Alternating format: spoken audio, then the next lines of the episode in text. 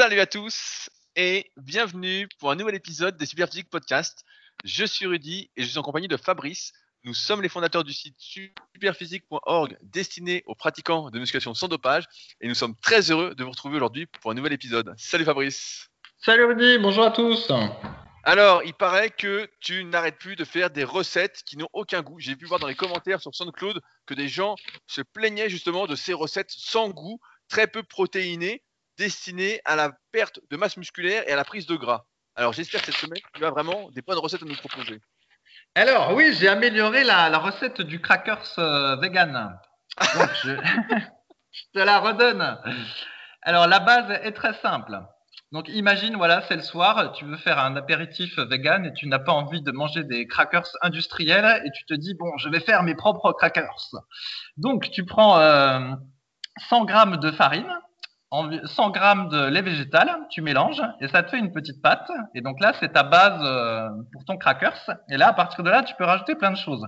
Donc j'avais déjà suggéré de couper des tas d'olives en rondelles et puis après, bah, tu mets tout euh, dans ta pâte. Tu peux aussi mettre plein de graines de sésame, tu peux mettre du paprika, enfin voilà, tu peux te, faire plaisir. Et j'ai fait le test de mettre euh, une cuillère de 30 grammes de protéines de poids. Donc il faut rajouter un petit peu de lait parce que forcément, vu qu'il y a plus de poudre, il faut remettre du lait. Euh, je n'ai pas la quantité, tu fais à l'œil pour avoir une pâte. Et puis bah, après, euh, tu la mets, euh, tu prends un, un, moule à tarte, hop, et t'étales ta pâte au fond. Tu cuis ça 20 minutes au four et paf, ben ça te fait un crackers protéiné. Et donc du coup, franchement, la protéine de poids, bah, tu la sens quasiment pas. Et mais donc, bah, tu as rajouté des protéines dedans et bah, tout est bien dans le meilleur des mondes. voilà. Mais, mais, mais alors, Fabrice, quelles sont les valeurs nutritionnelles pour un crackers? Ah bah ça j'ai pas compté, ça m'ennuie de compter ça, mais euh, oh bah, non mais tu te rends bien compte que ça doit être euh, relativement correct parce que t'as mis de la farine, bon tu vas avoir des glucides. Euh, après tu mets des, de la protéine de poids, bon bah t'as des protéines et puis ensuite bah t'as rajouté des rondelles d'olive, donc tu vas avoir des, des graisses mono insaturées. Et donc, au final, je pense que ça fait un truc tout à fait décent. Et comme tu avais mis aussi du lait de soja végétal, ça te rajoute encore un petit peu de protéines avec le, lait de soja, enfin la boisson végétale au soja, vu qu'on n'a pas le droit de dire lait. Et du coup, c'est tout à fait décent. Après, il y a une histoire que quand tu cuis au four à haute température, euh, il se passe des choses et que peut-être il y a des composés euh, toxiques et qu'il faut éviter ce type de cuisson. C'est ce qu'on dit avec les chips et euh, les, les, justement les trucs secs euh, industriels. Alors, je n'ai pas vérifié si c'était vrai ou pas. Donc, peut-être que il faut éviter de trop abuser du crackers parce que c'est cuit au four. Mais sinon, je pense que nutritivement, euh, c'est pas trop mal. Hein. Voilà. Spécialement on, si tu. On veut nous empoisonner. Moi, je, propose, si vous êtes en prise de masse, de prendre l'intégralité de la recette et de la manger d'un coup. Parce que 100, 100, grammes de farine, ça fait 100 grammes de, de riz ou de pâte. 30 grammes de protéines, bah voilà, il y en a un petit peu dans la farine un peu d'olive ou de paprika parce que c'est pour se régaler. Bon, on n'a pas tous les mêmes goûts, hein mais pourquoi pas. Et donc un peu de lait, un peu de lait végétal, a de boissons végétales. Et là, euh, finalement, on arrive à un total calorique euh, intéressant pour la prise de Allez, j'en ai une autre pour toi. Oula, oula, j'espère que vous êtes accrochés parce que là, attention, il est en tablier. Que, ma femme a baptisé le spa pruno. Ah, ça, donne envie, hein, franchement. Euh. C'est extrêmement simple. Elle va être pour toi, ça, Rudy, que tu pourras prendre euh, la veille de ton développé couché. Ah pour, Donc, pour être bien sur le banc. Le matin, tu prends euh, un bol. Ensuite, euh, tu vas prendre du rhum ambré. Tu n'es pas obligé de prendre du rhum, du rhum, hein. la, boisson que boit le capitaine Haddock. C'est quoi cette recette la boisson que prend le capitaine Haddock dans Tintin. Voilà, tu mets du rhum au fond de ton, de ton bol. Et ensuite, tu vas mettre des bons gros pruneaux euh, avec noyau que tu as acheté euh, bio à la Bitler ou à la Biocop. Tu les mets au fond de ce truc-là. Et tu t'arranges qu'ils soient tous bien complètement sous le rhum. C'est pour ça que ça s'appelle le spa pruneau. Il faut imaginer que c'est des petits pruneaux qui sont dans un truc de spa, tu vois. Ensuite, tu vas laisser ça euh, une, euh, une journée dans ton, dans ton frigo. Et après, au moment de l'apéritif le soir euh, ou en dessert, eh ben, tu te sors tes petits pruneaux, Et il faut bien les prendre noyautés parce que comme ça, tu vas pouvoir tous les mâchouiller dans ta bouche comme il y a un noyau et bien euh, t'imbiber du rhum qui a lui-même imbibé les pruneaux. Et là, je sens qu'ensuite tu bats une performance au développé couché le lendemain. Voilà. Non mais, je, comprends pourquoi tu fais partie des Français qui ont pris en moyenne 2,5 kilos pendant le confinement. Tu es passé à l'apéro tous les soirs et tu à l'apéro alcoolisé, Fabrice. Est-ce que tu que tu as bien pris, comme tous les Français ou presque, 2,5 kilos durant le confinement?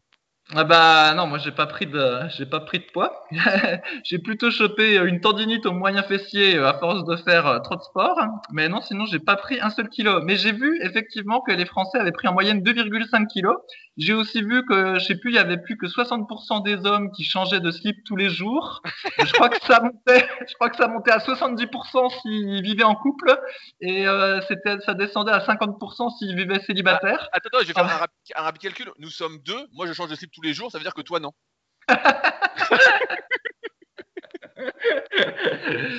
Il y avait ça, puis il y avait la douche aussi. C'est que tout le monde ne prend pas des douches tous les jours, déjà en temps normal, mais là, en temps de confinement. Euh, donc, moralité, euh, au niveau de l'hygiène, c'est pas terrible en ce moment. Et puis, bah, ma foi, euh, peut-être qu'il y a tout le monde à 2,5 kg de, masse en plus au bout de deux mois de confinement, mais on n'est pas trop sûr si c'est de la masse musculaire ou de la, masse euh, grasse. Bah, eh, en, parlant de, slip tous les jours, ça me fait penser à un truc. Je sais pas s'il y en a qui ont essayé. Vous pouvez nous dire dans, les commentaires.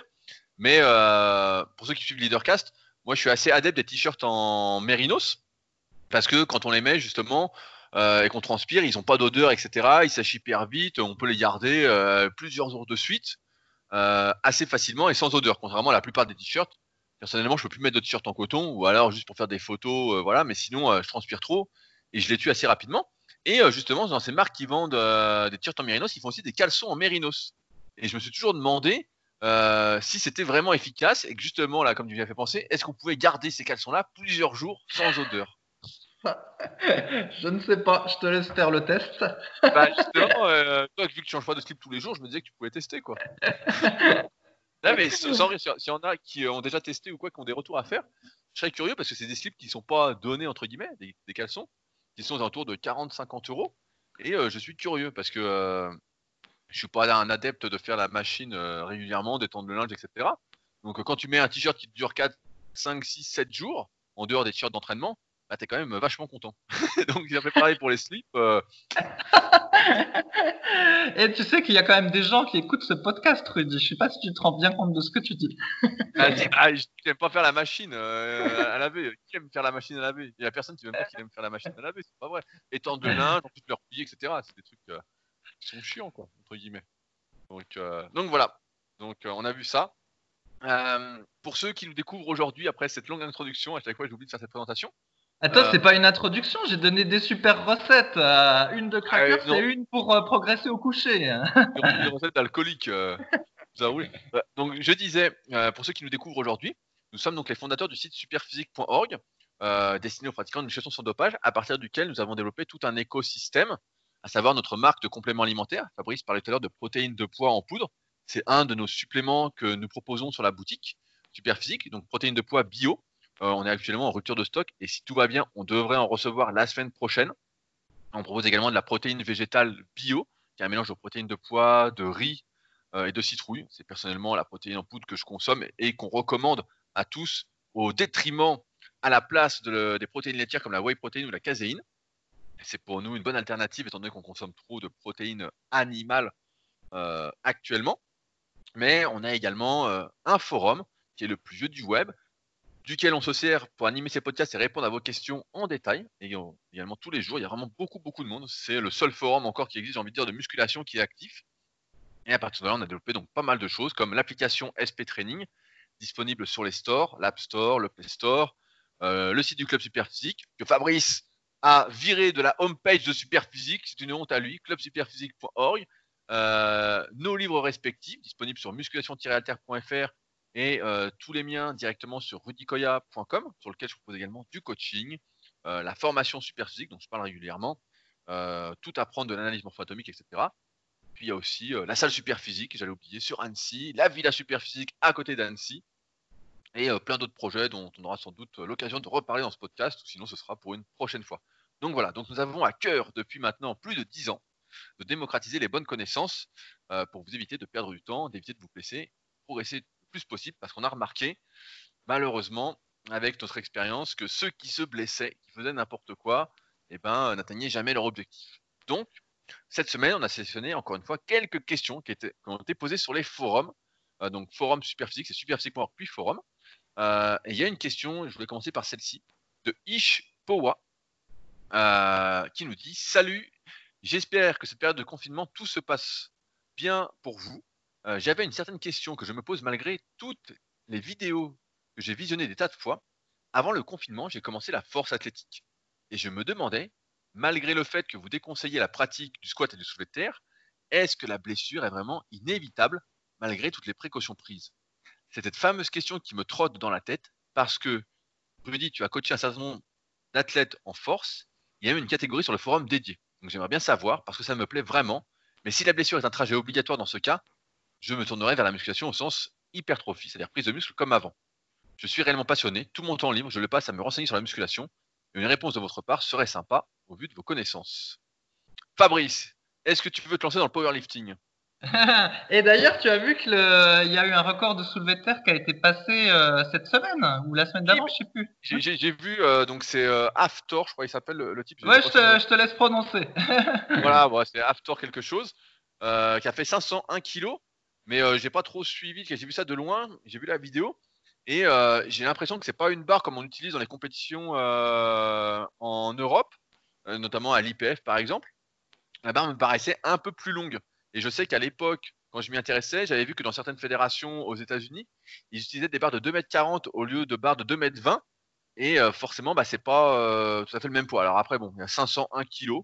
Donc bon, on va éviter de, trop remettre en cause la performance. Mais ouais, il y, a eu, ce record-là. Et suite à ça, je sais pas si tu as suivi, il y a Eddie Hall donc un strongman qu'on avait vu. oui, oui, qui détenait, qui, détenait le précédent record. Voilà, qui a défié donc euh, Aftor à la boxe.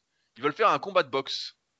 Parce que ah, n'est pas content qu'il ait battu son record et donc ils veulent se lancer dans un combat de boxe. Et là, ça fait quelques jours sur les sites de bodybuilding et de powerlifting euh, anglo-saxon, je suis un peu l'actualité, que euh, les mecs veulent parier sur qui va gagner le combat de boxe. Ah. Bah, c'est l'Islandais, c'est l'Islandais qui va gagner, mais ça se trouve tout ça c'est un buzz qu'ils ont organisé les deux pour faire monter le monter la mayonnaise et puis euh, monétiser un petit peu la chose, comme les combats MMA peut-être. Ou alors peut-être. Est-ce que tu as, vu que Mike Tyson voulait remonter sur le ring aussi? Ah non, j'ai pas vu, j'ai pas vu. Et, ah bah, et quel âge il a? Bah, Et bah, Mike Tyson 53 ans, il s'est remis en forme. Il y a des vidéos qui circulent sur le net là, qui sont vraiment malades quoi. Il n'est pas aussi rapide qu'avant, mais vraiment il a, son super punch là, comme euh, s'il le caractérisait. Et il a dit qu'il voulait euh, refaire un combat euh, professionnel ah, dans un ah. ring de boxe. Donc Mike Tyson le retour normalement, si tout va bien. Bon bah écoute, on verra, on verra parce que quand il y avait Frank Shamrock et Royce Gracie qui ont fait un comeback à la cinquantaine, ils n'étaient pas quand même c'était plus la gloire qu'ils étaient, hein, donc euh, bon, à voir. Alors, pour revenir à notre question, Ah oui, la question. Alors, je réponds. Eh ben, en fait, déjà, euh, nous, on, déconseille euh, le squat arrière et le soulevé de terre parce qu'on a vu une tonne de personnes qui se sont blessées euh, avec sur les forums et puis parce que, comment dire, nous, à la base, c'était surtout des forums de muscu pour se muscler et on pratiquait ces mouvements parce qu'on pensait que c'était les meilleurs pour se muscler et puis parce qu'en plus, on se sentait guerrier quand on les faisait.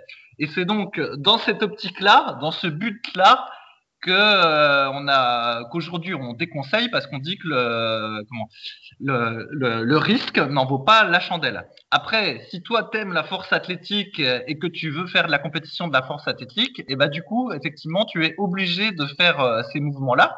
Donc là, bah, si tu as envie de les faire, ma foi, fais-les. Après, est-ce que tu vas te blesser absolument avec? Euh, pas forcément parce que voilà, il y a plein de gens qui font de la force athlétique et puis qui se blessent pas quand même. D'ailleurs, j'ajoute que peut-être que souvent ils font les choses peut-être plus intelligemment que nous on les faisait parce que donc nous, euh, souvent, on mettait pas de ceinture, euh, on allait trop souvent euh, au bout de nos forces sur le soulevé de terre et le squat, alors que en force athlétique, ben voilà, ils pratiquent les cycles, ils font ça normalement plus intelligemment, et ça se trouve, il est possible qu'il y ait moins de blessures chez ceux qui en font, plutôt que les musculeux qui s'y mettent pour avoir de la force fonctionnelle. Mais comme Rudy, lui, a gardé des contacts auprès de ses anciens power, il va pouvoir infirmer ou confirmer. bah, non, mais c'est vrai que pendant un moment, on jurait que par ces mouvements-là. Moi, je me suis forcé pendant des années à faire du squat à fond, euh, même du soulevé de terre. J'en faisais une fois par semaine. Euh, j'étais même plutôt doué pour le soulevé de terre. Hein. C'est un truc, euh, j'étais assez bon. Je suis monté jusqu'à 10 répétitions à 210 kg. Je crois que j'ai encore la vidéo sur ma chaîne YouTube hein, dans la catégorie mes performances. Et j'adorais ça. J'ai même été, bah, pour ceux qui sont pas là depuis très longtemps, j'ai champion de France de force en 2005 en junior, de développer couché aussi. Donc c'est vraiment une discipline que j'adorais, etc. Et en fait, ce qui s'est passé, c'est que quand, juste avant mes 18 ans, je me suis blessé à un genou au squat. En fait, je rentrais un peu les genoux et bon, bah, je me suis fait un ménisque qui m'a éloigné du power et finalement, bah, j'ai jamais vraiment euh, repris. Et euh, par la suite, bah, j'ai entraîné pas mal euh, de powerlifters de haut niveau, on va dire. notamment bah, Romain, je sais pas s'il m'écoute, sur plusieurs saisons, qui est dans la team Super Power. Gilles sur une saison. J'avais pas mal collaboré aussi avec Brice, on faisait les planifs ensemble, etc. Et puis ça l'avait permis, de redécoller un petit peu. Et, euh, donc après, ce que tu dis, le truc, c'est que la dernière fois, écouté un truc, un podcast, là, je sais plus ce qu'il disait.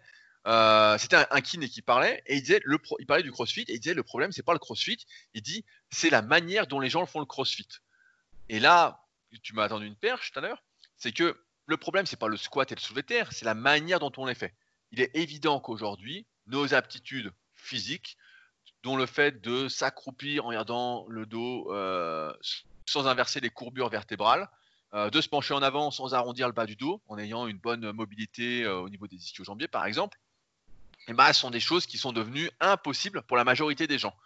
Et dans ce cas-là, ce qui ça implique, quand on va mettre du poids sur ces exercices-là, déjà qu'à vide, on n'arrive pas à avoir une bonne technique, c'est quand même la condition sine qua non. Si à vide, on ne peut pas faire un mouvement mieux vaut éviter de mettre du poids par-dessus parce que ça peut que mal finir.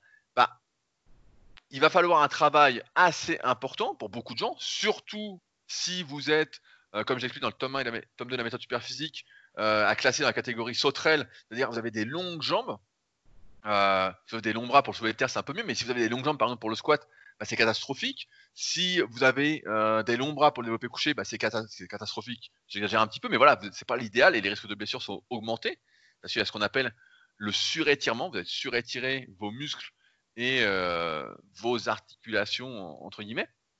Et donc, euh, on n'est plus adapté à ça. Maintenant, il y en a qui sont adaptés, et il est évident que si euh, Ish, Power, donc on va taper Ish, c'est plus simple, tu es vraiment motivé à faire du power, et que tu fais les choses hyper correctement, tu es hyper progressif, que tu fais ta mobilité, tu as la mobilité suffisante pour faire cet exercice-là sans risque, entre guillemets, déjà à vide, et qu'après tu charges progressivement, etc., tes risques de blessure sont réduits. Maintenant, euh, j'en parlais dans ma vidéo sur euh, Ronnie Coleman ce week-end sur euh, YouTube, que Fabrice m'a avoué ne pas encore avoir regardé. on en avait parlé, on avait fait un podcast spécial sur le documentaire The King, justement, qui était consacré à Ronnie Coleman, qui lui, justement, avait plutôt une bonne technique sur l'exercice de soulevé de terre, sur l'exercice de squat, du moins dans ses vidéos. La technique était bien. Et qui finit avec un dos complètement massacré. Alors après, il a des charges vraiment, vraiment très, très lourdes, au-delà de 300 kg. Euh, mais moi, c'était un type qui faisait 130, 140 kg hors saison. Il avait fait 130 kg en 2003 à l'Olympia, là où il était énorme, le plus gros euh, selon moi. Et euh, ce qui est sûr, c'est qu'il a, a, fini en miettes. Et pourtant, c'était un type solide. Et on ne peut pas dire qu'il n'avait pas la bonne technique, etc. On voyait qu'il était, il se sentait à l'aise. On voyait qu'il était à l'aise sur les mouvements, il n'y avait pas de souci. Maintenant, d'expérience, pour avoir côtoyé beaucoup, beaucoup euh, dans ce milieu-là, ce qu'il y a, c'est que si tu es assez petit, en général, tu résistes beaucoup mieux que si tu es un peu grand. Donc, je sais pas combien tu mesures Ishpoa, mais si tu fais 1m80 et plus, par exemple, bah, tu vas mettre beaucoup plus de pression sur ton dos parce que ton dos déjà est plus long. Donc, euh, tous les powers que je connais qui euh, durent un peu dans le temps, c'est tous des mecs qui sont un peu petits. C'est des mecs qui font 1m70, 1m73, 1m75.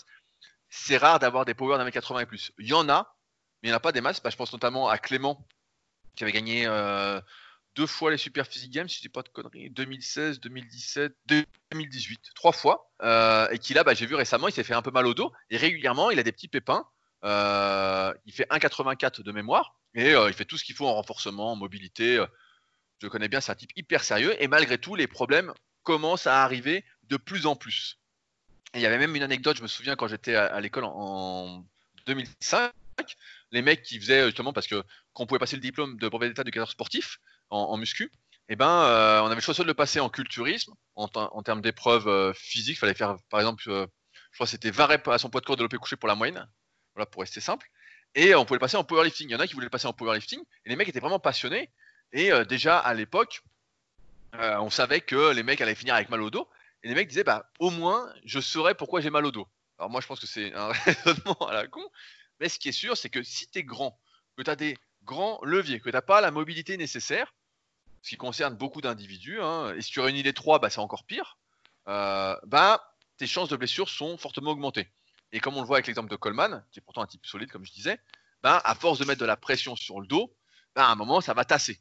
Euh, tu vas avoir de moins en moins d'espace entre tes vertèbres, euh, tu peux te faire des hernies discales, etc. Et une fois que tu as une hernie discale, ou plusieurs, bah, ça peut ne jamais revenir. On se souvient, on en a déjà parlé dans des précédents podcasts, de Snake, donc c'était son pseudo sur les forums, qui euh, est revenu il y a quelques années sur les forums en disant, bah voilà, avec le squat, qui était super fort, hein, je me fais dernier discal et maintenant tous les jours j'ai mal au dos, tous les jours euh, de ma vie quand je me lève le matin, etc. J'ai mal au dos. Il s'est fait plus de deux ou trois hernies à cause de sa pratique. Alors après, c'est toujours pareil, on met en cause l'exercice en question, mais c'est un ensemble. Hein. C'est le fait d'être assis tout le temps, c'est le fait de ne pas avoir une force, euh, un gainage suffisant abdos, lombaires, etc., une mobilité suffisante. Mais aujourd'hui, c'est super facile d'avoir un manque en fait. Et je trouve que ça nécessite un travail énorme pour la plupart des gens pour avoir cette mobilité, ce, corps prêt pour pouvoir faire ces efforts-là. Et donc que la majorité prenne des risques euh, importants. Maintenant, si Ish et comme d'autres qui nous écoutent ont l'envie de faire de la force athlétique et de, faire tout bien, etc., et le font bien, bah, faut y aller en fait. Nous, on n'est pas là pour, euh, pour brider. là pour dire notre expérience. On en a vu plein se massacrer. Ils avaient sans doute pas les bonnes capacités. Vous avez euh, des prédispositions à se faire mal.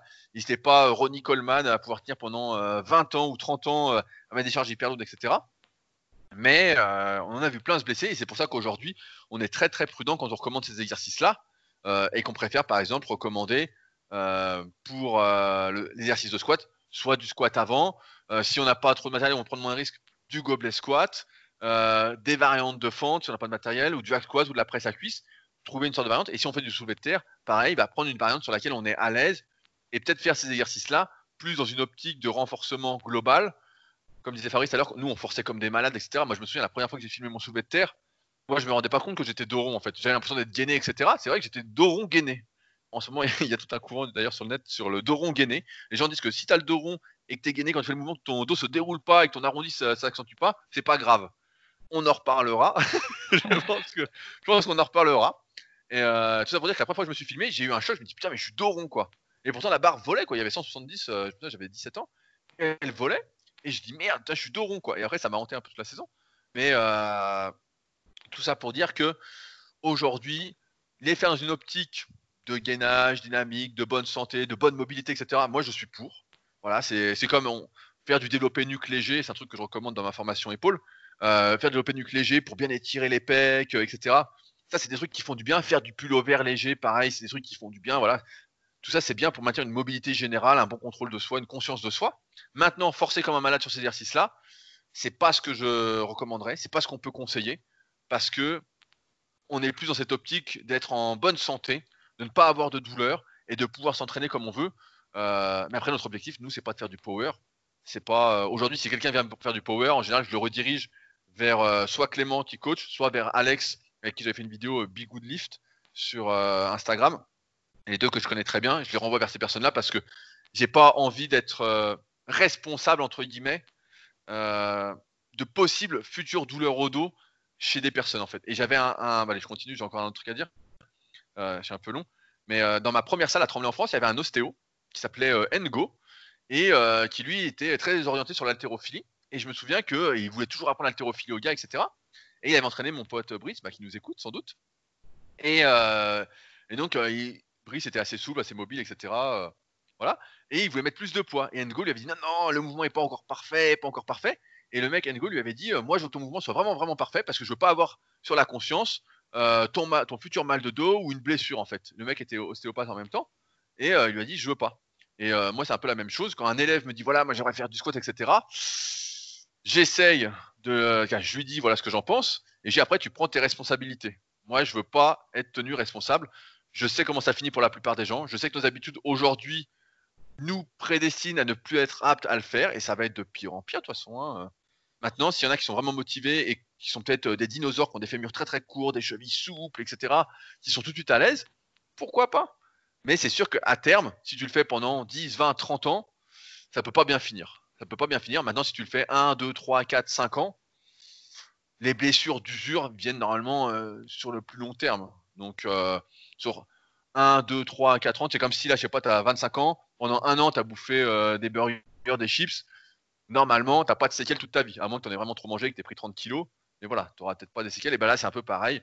Si tu n'en abuses pas euh, et que tu t'arrêtes à temps, et ben, tout devrait bien aller. Voilà. Ouais, bah après, c'était pas que ça, parce qu'en fait, euh, nous, euh, il y avait aussi des gens qui avaient une bonne mobilité, puis qui faisaient le mouvement correctement, en tout cas au début.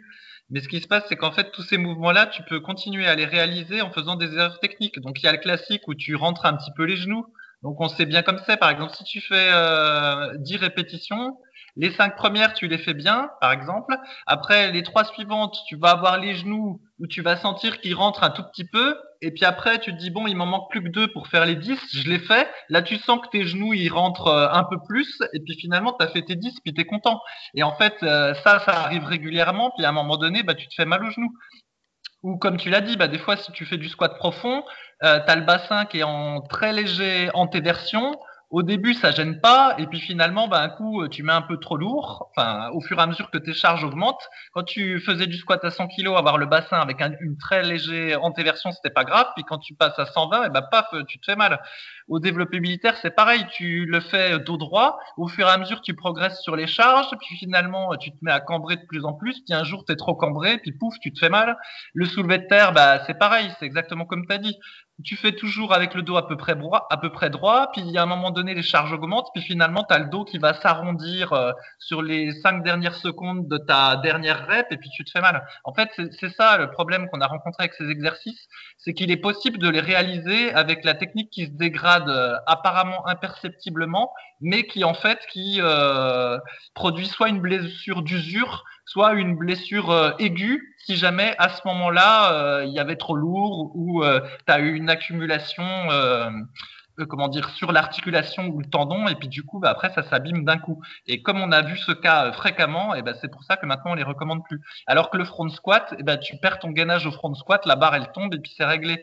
Ou tu rentres les genoux en avant au front squat et ben y ça va pas non plus. Parce que si tu as les genoux qui rentrent tu as le dos qui se courbe et pouf tu plus à tenir la barre donc le mouvement s'arrête. Alors que voilà, au soulevé de terre et au squat arrière, tu peux continuer le mouvement avec une technique qui se dégrade. Et du coup, bah, à la longue ou euh, d'un coup, et ben ça te nique. Et c'est pour ça que du coup, on les recommande plus, sauf si vraiment vous euh, faites de la force athlétique. Et donc, du coup, vous êtes obligé de les faire et vous aimez le faire. Voilà, si, on aime le faire, on peut les faire légers. Euh, tu vois, moi j'aime bien ce que disait, euh, c'est un truc qui est difficilement applicable, ce que disait Christophe Cario euh, à l'époque. Lui, il disait, il conseillait d'aller jusqu'à l'échec postural. Et j'en parlais cette semaine avec un jeune aussi là, par message. Et euh, pareil, lui me disait, bah moi je fais mes répétitions jusqu'à l'échec postural. Et c'est vrai que sur le principe, c'est un concept qui est séduisant. C'est que tant que tu as la bonne technique, tu continues. Sauf que comme tu es dans le truc, tu veux faire tes répétitions, tu veux les faire. Et c'est là que ça devient euh, problématique, c'est que déjà, c'est risqué de mettre de la pression sur le dos. Voilà, on va, il y en a qui vont dire que ça renforce, etc. Bon, ça détruit aussi en même temps, hein. ça finit par tasser. Mais euh, tu veux faire tes répétitions et tu les comptes. Et c'est difficile quand tu es dans l'effort, quand en plus tu te sens guerrier avec cet exercice-là, parce que tu te sens fort quand tu fais des soulevés de terre, tu finis, tu te sens vraiment solide. Et bah c'est difficile en fait de se dire euh, j'arrête là parce que ma technique va se dégrader, etc.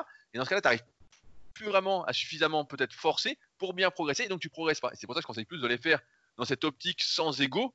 Mais après, on peut se poser la question, dans un monde où en plus on manque un peu de temps, de l'intérêt de faire des exercices où on cherche pas à progresser. Si le but c'est de prendre du muscle, on a tout intérêt à faire euh, d'autres exercices, quoi. On a tout Mm. intérêt. Et après, il y a une autre chose que j'ai vue, mais euh, on ne voit pas toujours, mais je l'ai vu sur des, gens de la salle. On a tous euh, une jambe qui est plus petite que l'autre, et donc une petite dissymétrie avec une compensation au niveau de la hanche. Et, et du coup, selon l'ampleur de la compensation, ce que j'ai déjà vu, c'est que les gens, quand ils vont faire du squat, eh ben, tu vas avoir la hanche qui va partir un petit peu euh, de côté, euh, à peu près à la parallèle du mouvement. Et en fait, celui qui fait pas attention, bah, il a l'impression que tout le mouvement est bien. Peut-être même que celui qui le réalise, il a l'impression que tout le mouvement est bien. Mais quand tu es bien attentif, bah, tu vois qu'il y a que le, dos est un petit peu en travers, que la hanche elle part un petit peu de côté, et là tu comprends bien que faire ça pendant plusieurs années et en plus avec du poids, eh ben ça va pas. Et donc tu as dit que les types qui réussissaient en powerlifting à durer, ils étaient trapus, et tu peux ajouter qu'ils sont symétriques aussi, ils sont parfaitement symétriques, alors que la personne normale souvent elle est pas bien symétrique, et du coup ben, cette asymétrie après elle se pèse euh, sur les articulations en fait. Ah c'est vrai que moi je remarque qu'on est de plus en plus tordu. Hein. Je vois c'est pas pour, euh, c'est juste une constatation, hein, bien évidemment, mais je, remarque que de plus en plus les gens qui me contactent, etc. Alors c'est peut-être moi qui attire les gens qui sont un peu tordus, mais euh, ils sont de plus en plus tordus, quoi.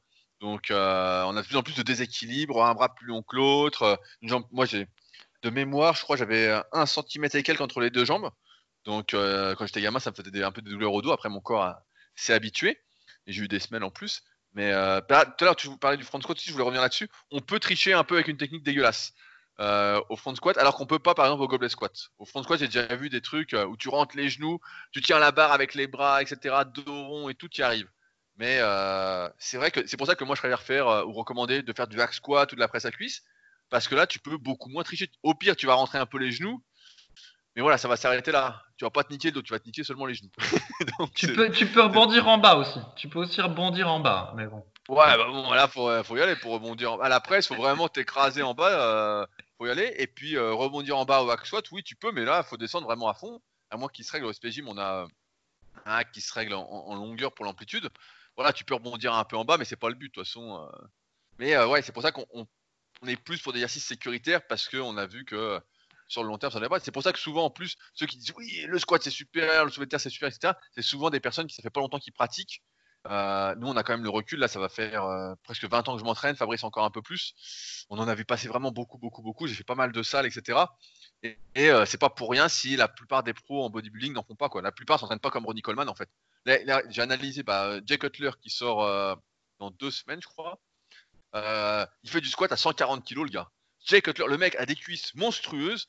Il met que 140 kg au squat. Il fait des petites séries de 10 tranquille, quoi. Bon, après, il fait beaucoup, beaucoup de séries. Mais voilà, alors que le mec pourrait mettre 100 kilos de plus en fait pour faire ses séries. Mais le mec il a compris que s'il mettait 240, il allait sniquer quoi. Donc euh, il le fait plus dans cette optique. Euh, je, me souviens d'une vidéo de Craig Titus aussi où il mettait euh, trois plaques en, squat sumo. Voilà, dans sa séance. bah voilà, c'est ça, trois plaques, c'est ça, c'est 140. Voilà, mais bon, après, eux aussi, c'était efficace à ce point-là euh, à cause des produits. Le truc, c'est que euh, c'est un peu l'inconvénient d'être naturel, entre guillemets. C'est déjà un débat qu'on avait eu sur les forums. Je sais pas ce qu'ils sont. On se disait, au final, qu'est-ce qu'elle, est-ce que pour la, la longévité, faut mieux se doper ou pas se doper? Parce qu'en fait, le truc, c'était de se dire. de se quelle honte ce débat, quelle honte eh non, mais souviens-toi, on se disait, parce qu'après tout, celui qui se dope, en fait, il réagit mieux à l'entraînement, donc il peut s'entraîner avec des poids euh, plus légers et euh, quand même euh, développer une certaine masse musculaire. Alors celui qui est naturel, il faut toujours qu'il prenne euh, plus lourd en série mi-longue hein, et en multisérie, comme on a déjà expliqué, mais en tout cas plus lourd. quoi. Il peut pas se contenter de rester toujours à 80 kg au développé couché ou au squat. Il faut qu'il monte. Et à la fin, ben, il finit par sniquer les articulations à cause des poids trop lourds qu'il a utilisés pour pouvoir générer sa croissance musculaire, parce que voilà, il n'a pas les hormones et tout ce qu'il faut qu'aurait le dopé. C'était le débat qu'on avait eu.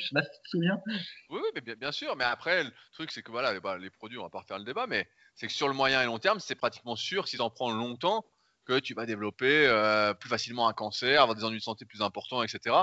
Donc bon, euh, le choix est quand même vite fait. Après, les produits de il faut savoir aussi que ça masque les douleurs. Toi, tu as plein, plein de pros. Ça fait longtemps que je suis plus, mais à, l'époque, quand je suivais, les mecs étaient tous sous antidouleurs, sous anti-inflammatoires, etc.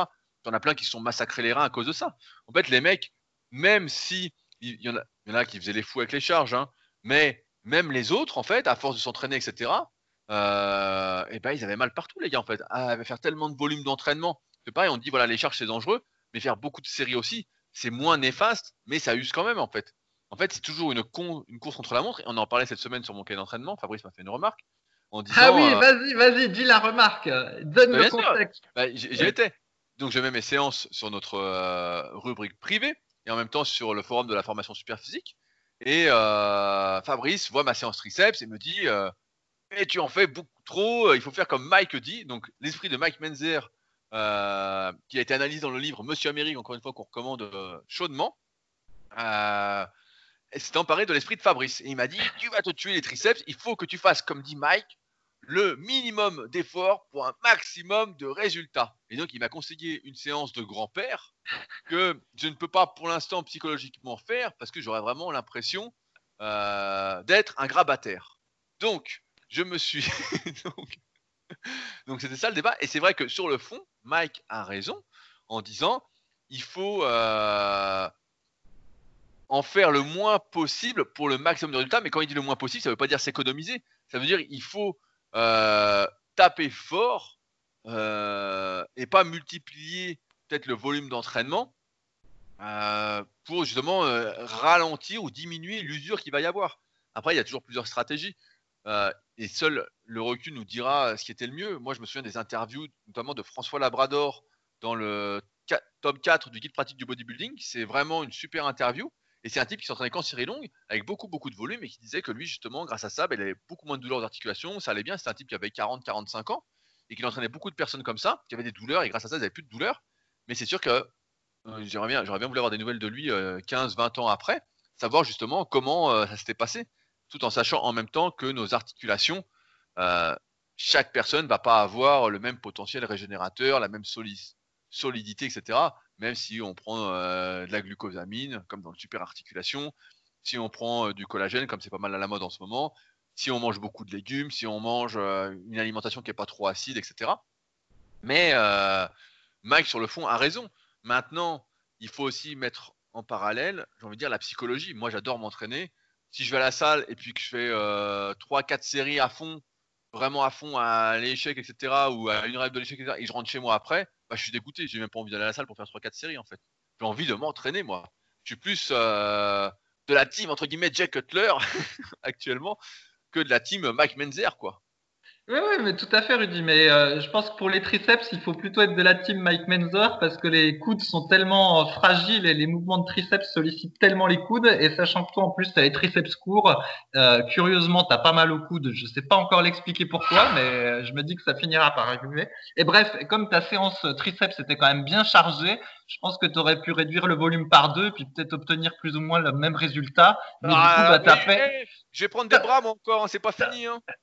Deux- du coup, tu avais deux fois moins, entre guillemets, d'usure articulaire euh, en divisant par deux et peut-être le même résultat. Mais c'est sûr que moi aussi, j'aime bien faire des séries et tout ça, mais les triceps, euh, c'est pas le bon, c'est pas le bon truc pour, euh, pour en faire beaucoup. Non, mais en, fait, ce qui se passe, c'est qu'il y a 2-3 ans, j'ai eu une calcification au coude à cause du kayak. Bah, pour ceux qui connaissent pas, en fait, quand tu fais du kayak, en fait, tu, si tu pagayes mal comme moi, bah, en fait, tu tapes sur l'eau. Donc à chaque coup, tu prends un choc, en fait, même s'il n'est pas important, etc. Voilà, des chocs et en fait, c'est une blessure, une blessure qui est commune un peu euh, chez les kayakistes. Ça fait des petites calcifications. Donc au coup de gauche, une petite calcification.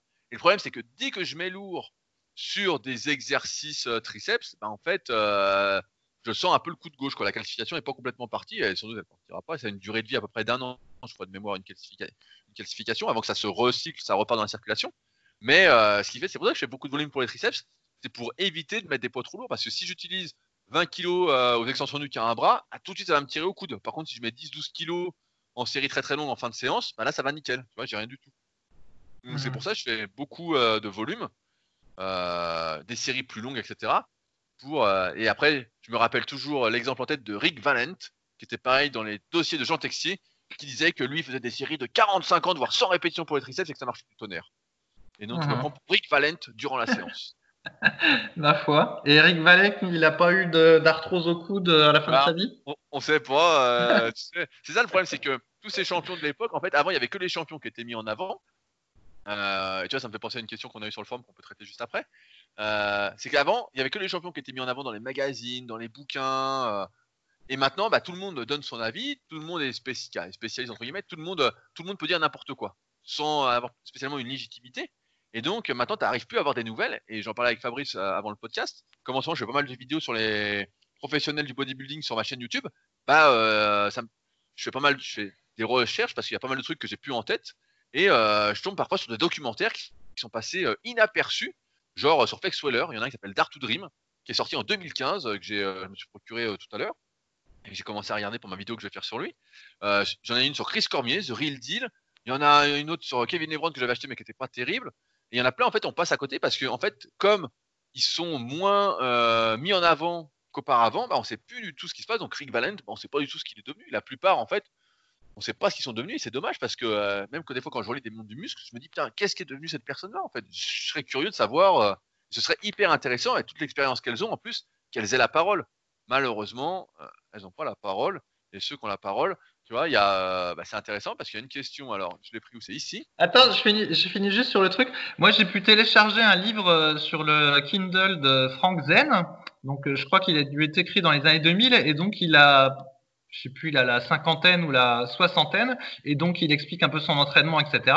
Et tu penses que Frank Zen, qui avait une silhouette euh, moins massive que les autres et qu'a priori qu'utilisait des poids plus légers, tu te dis bon bah il a peut-être euh, une bonne longévité, puis en fait, bah, tu t'aperçois qu'il a une épaule explosée, un coude explosé, le bas du dos explosé, le genou, et en fait, bah, même le Frank Zen, il était massacré, quoi. Mais il continuait à s'entraîner en faisant plein d'adaptations, tu vois. Genre, il faisait toujours du squat, mais c'était une espèce de belle squat. Euh, enfin voilà, il continuait à s'entraîner, en tout cas au moment où son livre avait été écrit. Mais il était pas mal blessé quand même. Voilà. Ah ouais, non, mais c'est normal. Après, euh, tu vois, là, j'ai fait, j'ai commencé ma vidéo sur Lebron aussi, et je dis, bah voilà, nous, on aimait bien Lebron parce qu'il s'entraînait, donc Kevin Lebron, il s'entraînait vache quand il faisait des pecs, il faisait du coucher barre, de l'incliné barre, après il faisait un peu de poulie vis-à-vis ou du pullover, on se dit, ah, putain, il fait le même entraînement que nous, le mec, pratiquement. Et on arrivait à s'identifier à, ce type-là. Après, euh, faut savoir qu'il s'est quand même déchiré le pec euh, complètement en 93 au développé couché. Il a quand même continué de coucher après. Mais c'est vrai que la plupart des pros, voilà, font plus tous ces mouvements dangereux et qu'avec le recul, on ferait bien. Et à l'époque, on se marrait quand euh, Michael Gundy nous disait ouais, faut pas faire ci, nanana.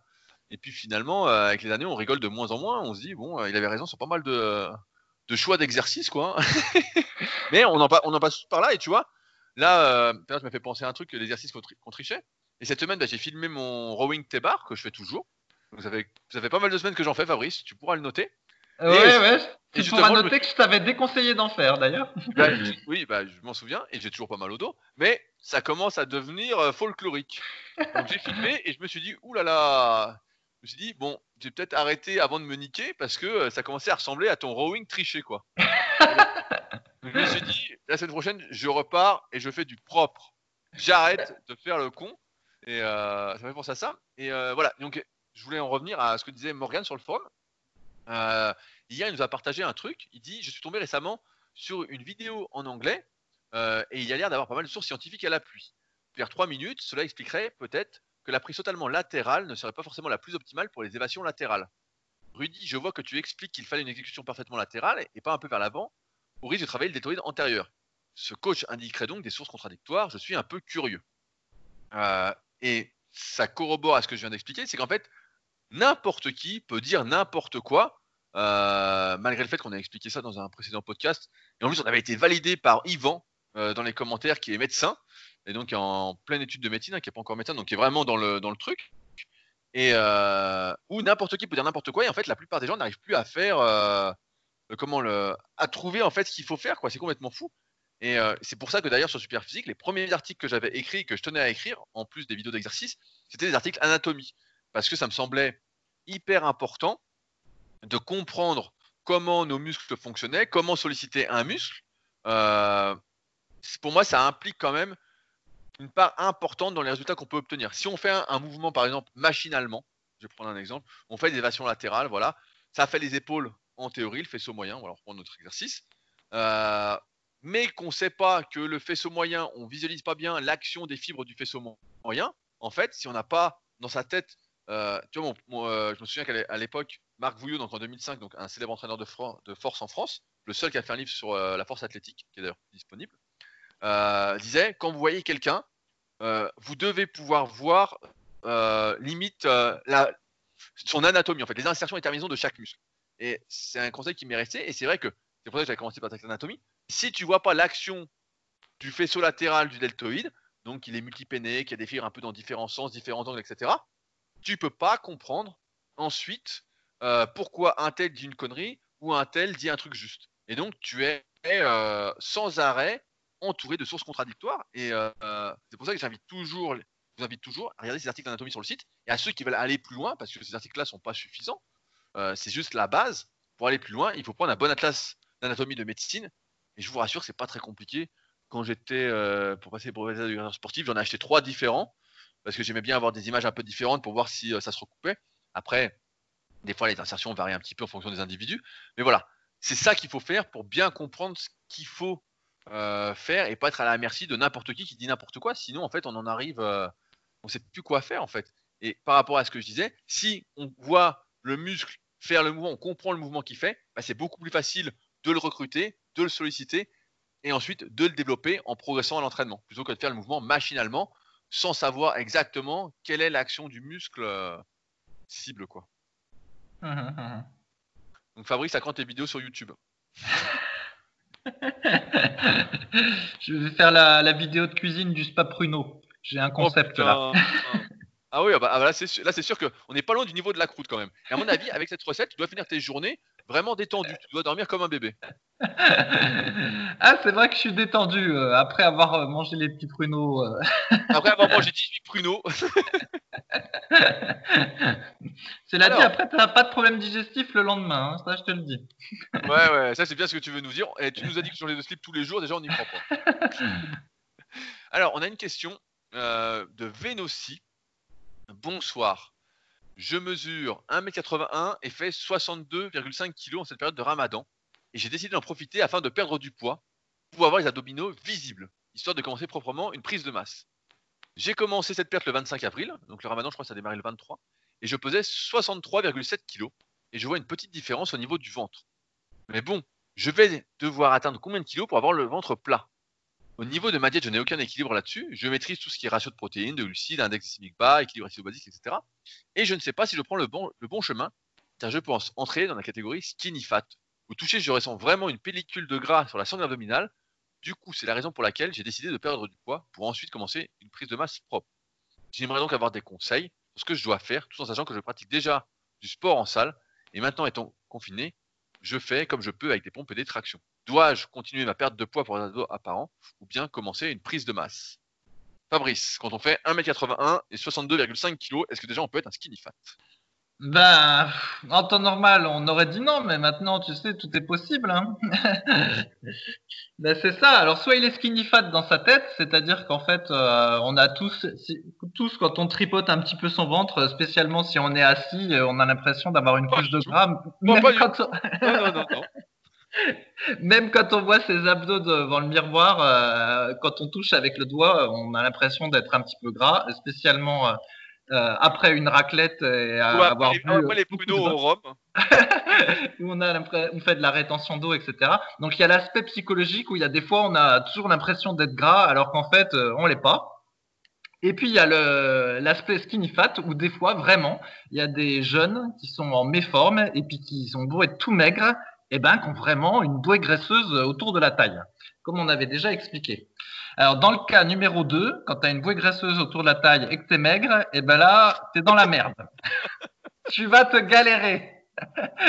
et donc là, bah, il faut faire tout ce qu'on a déjà dit. Donc ça veut dire qu'il faut faire 2 euh, trois séances de muscu dans la semaine, il faut faire du cardio, il faut euh, suivre une bonne diète, tout ça.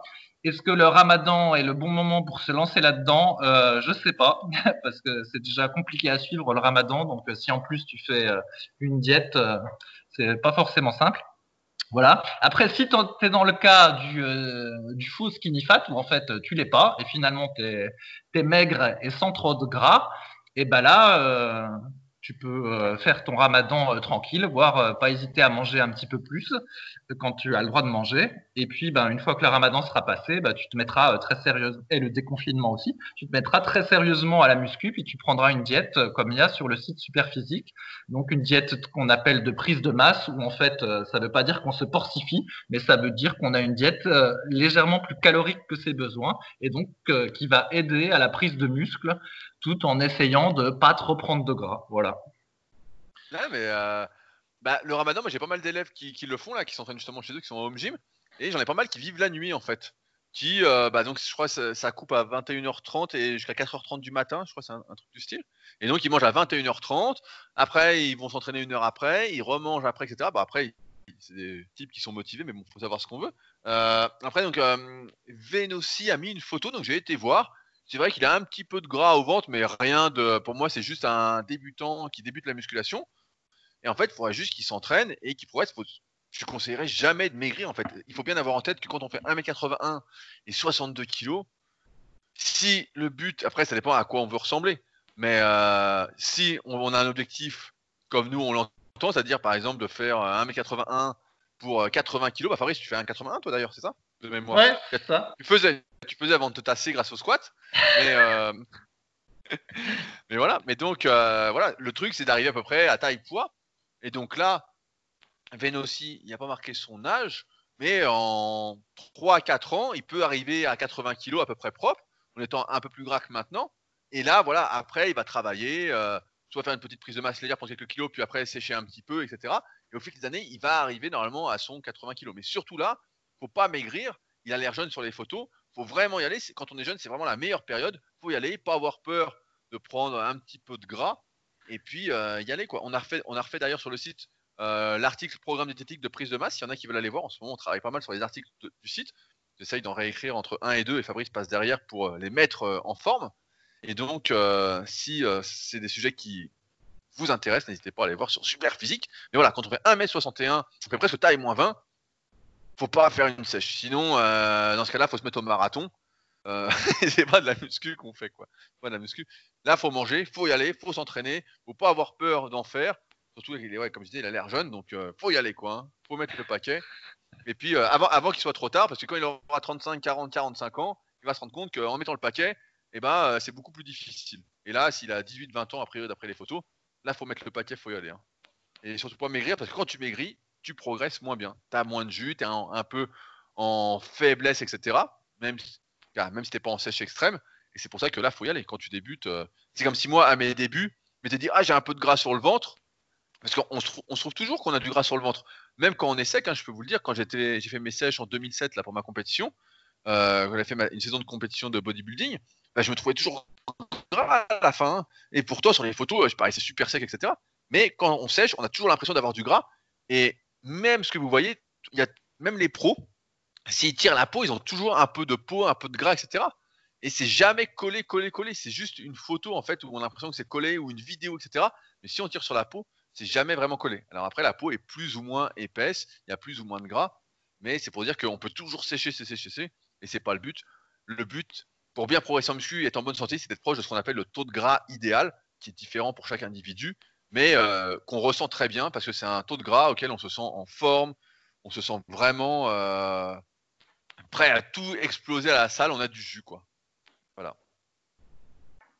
Fabrice Est-ce qu'on a le temps pour une nouvelle question? Tout à fait, nous avons le temps. À combien de temps on en est? Et oui, nous avons encore le temps pour une nouvelle question. Alors Fabrice, laquelle je vais choisir pour toi? Attention, attention Fabrice, qu'est-ce que tu veux comme question? Euh, Ah, c'est une bonne question, celle-là je l'aime bien. On en a parlé il n'y a pas longtemps, mais j'aimerais refaire un point là-dessus. C'est une question de Body Style Build. Putain, c'est compliqué, on va l'appeler Body. Il m'a volé mon pseudo de l'époque. Salut, je suis très long, très mince, des os fins et je l'ai toujours été. J'ai un corps qui consomme beaucoup et rapidement. Je sais que le cardio est souvent utilisé pour perdre du poids. C'est pour cette raison que je n'en ai jamais fait. Est-ce possible que le cardio m'aide à forcer, changer le fonctionnement de mon corps pour qu'il stocke et utilise la graisse comme la plupart des personnes qui mangent des proportions normales Fabrice. Ah bah, je sais pas, c'est un peu bizarre comme question. Mais de toute façon, c'est pas un bon argument de pas faire du cardio parce que tu as peur que ça te fasse perdre du poids. En fait, il faut en faire du cardio pour être en bonne santé. Et euh, justement, ça peut même t'aider, entre guillemets, à, à réguler un peu ton, ton appétit. Et ce qui se passe aussi, c'est que des fois, il y a des gens qui sont très longilignes avec un métabolisme euh, rapide, spécialement comme, quand ils sont adolescents. Donc, c'est ceux qu'on qualifiait d'ectomorphes, même si nous, on n'aime pas ces, ces histoires d'ectomorphes, mésomorphes et endomorphes, parce que bon, ça, ça c'est pas, c'est un concept vraiment scientifique en réalité, mais le fait est qu'il y a des gens euh, longilignes au métabolisme rapide qui ont l'impression de manger comme des vaches et finalement de pas réussir à grossir. Mais parfois, en fait, ils mangent pas autant qu'ils le pensent. Et, euh, ils avalent pas autant de calories qu'ils croient. Et typiquement, bah moi, j'étais un peu comme ça. je mangeais beaucoup, mais au final, quand euh, quand je compte, eh ben c'était pas tant, mais seulement ben, mon estomac, il, assez rapidement en fait, il, il, il en a marre de manger. Et euh, comme je prenais pas de compléments alimentaires, eh ben j'avais l'impression de manger beaucoup, mais je mangeais pas tant. Et euh, euh, pour éviter d'avoir une satiété trop rapide, eh ben faire du cardio, ça peut aider parce que tout va se restimuler. Euh, voilà, ça peut augmenter le métabolisme basal, donner une bonne faim euh, qui te donne envie de manger plein de glucides, etc. Donc ça peut ça peut relancer une dynamique si tu es si tu es dans ce cas-là. Après, est-ce que faire du cardio fait en sorte que ensuite, en temps normal, ton organisme a plutôt tendance à consommer des réserves euh, graisseuses? Ça, j'avoue, je, ne sais pas trop euh, si ça relève du mythe ou pas. C'est ce qu'on disait par un temps. Hein. On disait qu'effectivement, celui qui était habitué à faire du cardio, bah, son corps avait tendance à plus euh, taper dans le gras quand il était en, en, déficit calorique ou même simplement en temps normal, alors que ceux qu'on faisait jamais, ben ça, ça fonctionnait pas aussi bien. Alors, je sais pas ce que tu en penses, Rudy, si tu penses que ça relève du mythe, euh, ça, ou bah, si c'est vrai.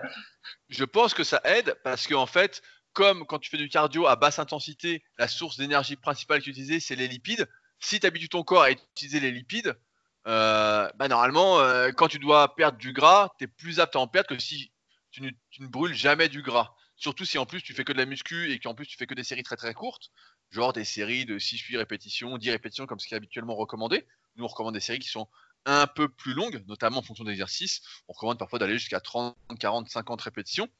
Euh, tout ce que j'explique, notamment dans la table superphysique, dans le tome 3 de la méthode superphysique. Et euh, donc, je pense que si tu t'habitues ton corps justement à brûler du gras régulièrement, à utiliser comme source d'énergie, bah, ça doit aider quand même. Après, euh, c'est comme tout, c'est comme quand tu as un point faible, il faut que ce soit répété longtemps, longtemps, longtemps, longtemps. Euh, on sait par exemple que les ultra-trailers utilisent très bien le gras. Euh, après, il y, a même un bouquin qui a été fait. Arnaud me l'a prêté la fois, là, je, l'ai plus sous la main. Et euh, je regarde si je l'avais à côté de moi. Pour justement suivre des régimes, en plus d'entraînement cardio, des régimes spécifiques pour t'apprendre encore à mieux utiliser le gras sur des efforts de longue durée. donc pourquoi pas? Après, j'ai remarqué également un truc. Moi, comme tu l'as dit, sur la régulation de la faim, j'ai remarqué que quand je fais du kayak, en théorie, le lac d'Annecy va pouvoir réouvrir le 11. Donc, euh, vous allez voir une fusée sur le lac, pour ceux qui sont dans le coin.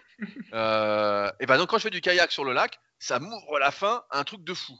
Mais vraiment, euh, après, j'ai faim, j'ai faim, j'ai faim. J'ai vraiment envie de tout dévorer.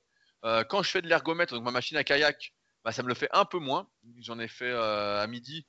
Ça m'ouvre quand même la faim. Après, ce qui m'ouvre pas du tout la faim, ça va être les efforts de très très basse intensité sur de très longues durées. Par exemple, si je marche deux heures, ça me donne pas spécialement faim. Mais dès que l'effort est un peu intense et de longue durée, j'ai l'impression que ça m'ouvre la faim, vraiment euh, l'appétit à fond, quoi. Tu sais, euh, en fait, il faut la bonne intensité d'effort pour ouvrir la faim. Mais euh, c'est comme les séries longues, là, si on veut pas faire de cardio, c'est comme les séries longues, si on fait beaucoup beaucoup de séries longues, tu sais, à un moment, il y avait ce truc de, pareil, de faire des séries très très longues sur des, des zones de notre corps où on stockait du gras en excédent en, majorité. Et on disait, bah voilà, si on fait par exemple, on stocke sur le ventre, on fait des abdos un peu tous les jours, du crunch par exemple, en série longue, légère, etc., on va développer, parce que c'est à basse intensité et on le fait euh, vraiment euh, de manière euh, légère, on va faire du crunch, par exemple en amplitude un peu partielle, et bah on va travailler autour des abdos sur la filière aérobie, en, simplifiant un petit peu. On va développer tout ce qui est capillaire, etc., circulation sanguine, etc. On va par là même permettre de mieux, euh, comment? J'allais dire avec un truc de récepteur, mais euh, on va lutter contre les récepteurs qui nous font prendre du gramme excessivement à cet endroit-là, et ça va nous aider à mieux localiser le gras de manière générale et à mieux l'utiliser dans cette zone, alors que sans ça, bah, on l'utiliserait sans doute moins bien. Après, tout ça, c'est encore une fois de la théorie, mais ça se tient à peu près. Maintenant, il y a très peu de personnes aussi pour confirmer la théorie, parce que très peu de personnes ont le courage de faire, euh, par exemple, là, dans notre cas, des abdominaux pendant des années sans s'arrêter, tous les jours, tous les jours, tous les jours. Euh, faut dire que c'est euh, hyper, ça devient hyper chiant. Moi, je l'ai pas mal fait dans mes débuts de 2006-2007. J'en faisais tous les jours au moins 5-10 minutes de crunch.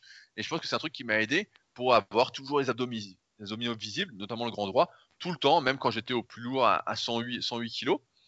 Donc, euh, je pense que c'est des trucs qui aident, mais c'est du travail de fond sur le long terme. Et c'est pas juste de faire un peu de cardio euh, deux fois par semaine pendant trois mois qui va changer quelque chose. Mais si on est régulier là-dessus, bah ça va aider. Tu vois, ça me fait penser, j'ai mon pote Bernard bah, qui nous écoute, qui lui fait pas mal de kayak, euh, qui en fait autant que moi, et parfois même des plus grosses séances. Et justement, lui maintenant, il a le dos qui est au niveau des trapèzes moyens inférieurs, qui est hyper sec. Alors qu'avant, bah, pas du tout, mais ça fait 3-4 ans qu'il fait de l'ergomètre, du kayak avec moi, etc. Et comme c'est une zone qui est beaucoup travaillée quand on fait le kayak, après, en fonction des individus, moi ça me fait plus le haut des trapèzes et plus le grand dorsal euh, et bah ça lui a vraiment séché la zone entre guillemets. Donc ça lui a, ça a appris à cette zone en fait, et puis maintenant ça lui fait même des veines dessus.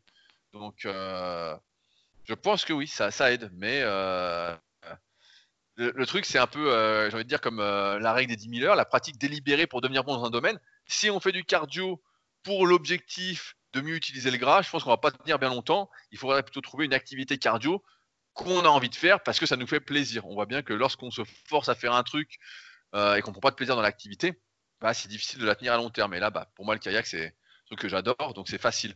Maintenant, si on me disait, euh, faut que tu cours euh, trois fois par semaine, je dirais, ah, merde, peut-être garder mon gras.